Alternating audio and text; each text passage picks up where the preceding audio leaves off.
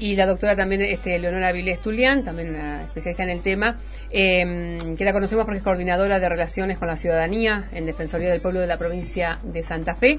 Ya están en la ciudad y estamos en contacto justamente con eh, la doctora Leonora Avilés para mm, eh, profundizar sobre la temática de esta jornada.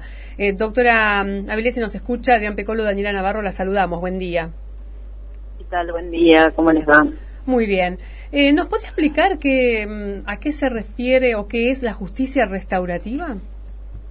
Bien, bueno, un poco estaba escuchando la presentación, eh, estoy junto con la doctora Margarita Cruz, Cruz Torres.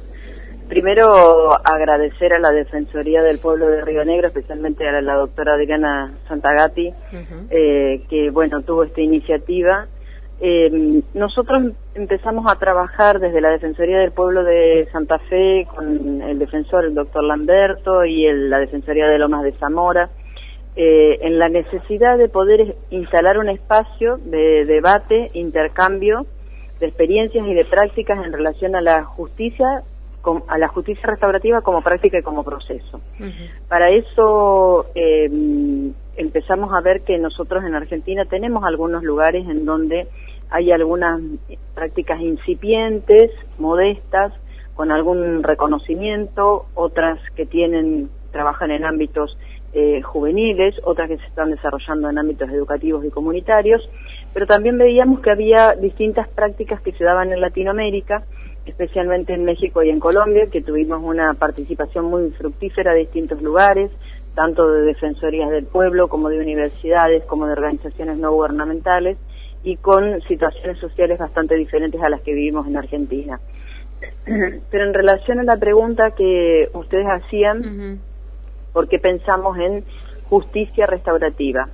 Eh, lo restaurativo refiere a aquello en lo cual en un vínculo hay algo que se ha roto, que se ha cortado, que ha tenido alguna intervención disruptiva, que puede ser en algunos casos un delito o un conflicto, pero que necesita una reparación, una responsabilización para poder de alguna manera volver a renovar ese tejido social por lo cual quedó dañado o quedó resentido.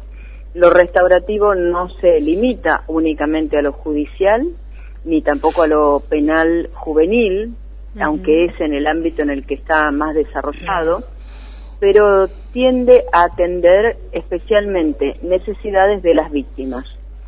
Pone en un lugar de preponderancia a las víctimas, muchas veces en los procesos judiciales eh, no atendidas adecuadamente, porque a veces los códigos de procedimiento no lo establecen de esa forma, pero también tiende a poder pensar cuál es la actitud del ofensor o el victimario en relación a esa situación, lo que no implica una reducción en la pena, porque muchas veces se asocia justicia restaurativa con reducción de la pena.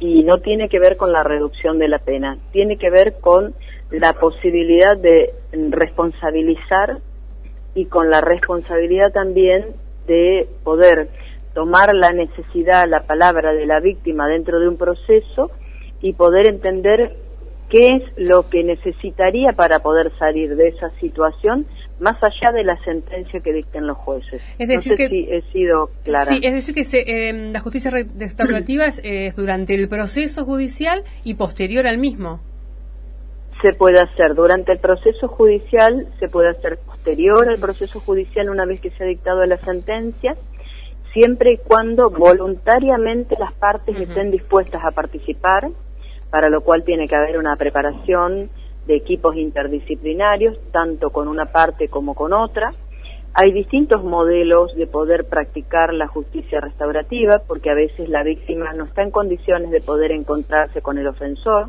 a veces es el deseo de la víctima, a veces se utiliza un tercero para que sea quien escuche y quien vaya transmitiendo qué es lo que va sucediendo en esto de restablecer aquello que, quedó dañado. Por ejemplo, voy a, voy a dar un ejemplo que a lo mejor puede resultar un poco más claro. Sí. nosotros trabajamos con un caso en el cual un muchacho ingresa a, uno, a una casa a robar. Cuando ingresa a esa casa, eh, no estaban los papás, estaban los chicos solos.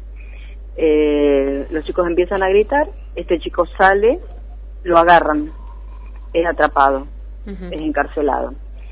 Eh, se le ofrece el espacio de lo restaurativo a los papás de los chicos y se habla con este joven.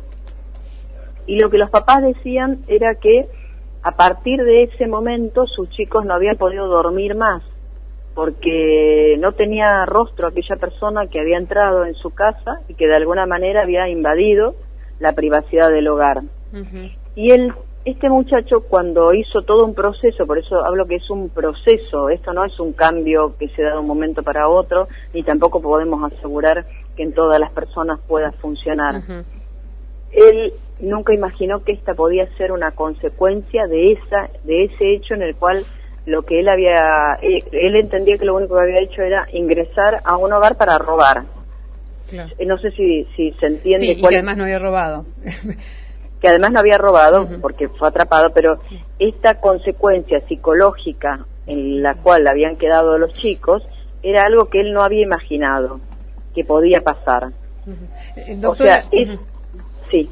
Eh, y ustedes vienen a dar esta charla porque aquí en Río Negro eh, hay un equipo que, ya se está dedicando a justicia restaurativa o justamente es para, para enseñar porque se puede llegar a poner en marcha.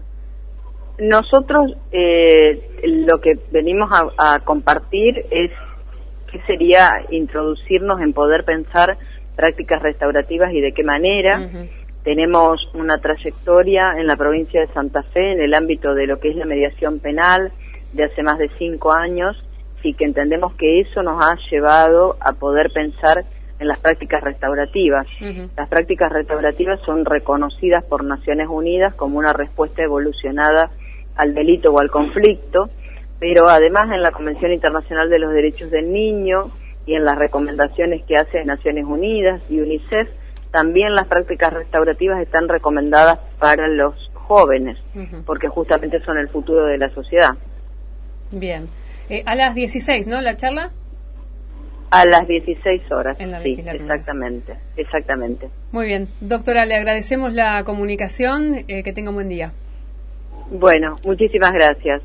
La doctora eh, Eleonora Avilés, profesional de la Defensoría del Pueblo de Santa Fe, que viene a disertar hoy sobre justicia restaurativa. Leí a raíz de esta nota, me llamó la atención porque no, había escuchado el término justicia restaurativa muchas veces. Está en el marco de la mediación, queda más en claro. Es como eh, una especie de, más que de mediación, es más que la mediación, me parece, porque es, un proceso casi de contención.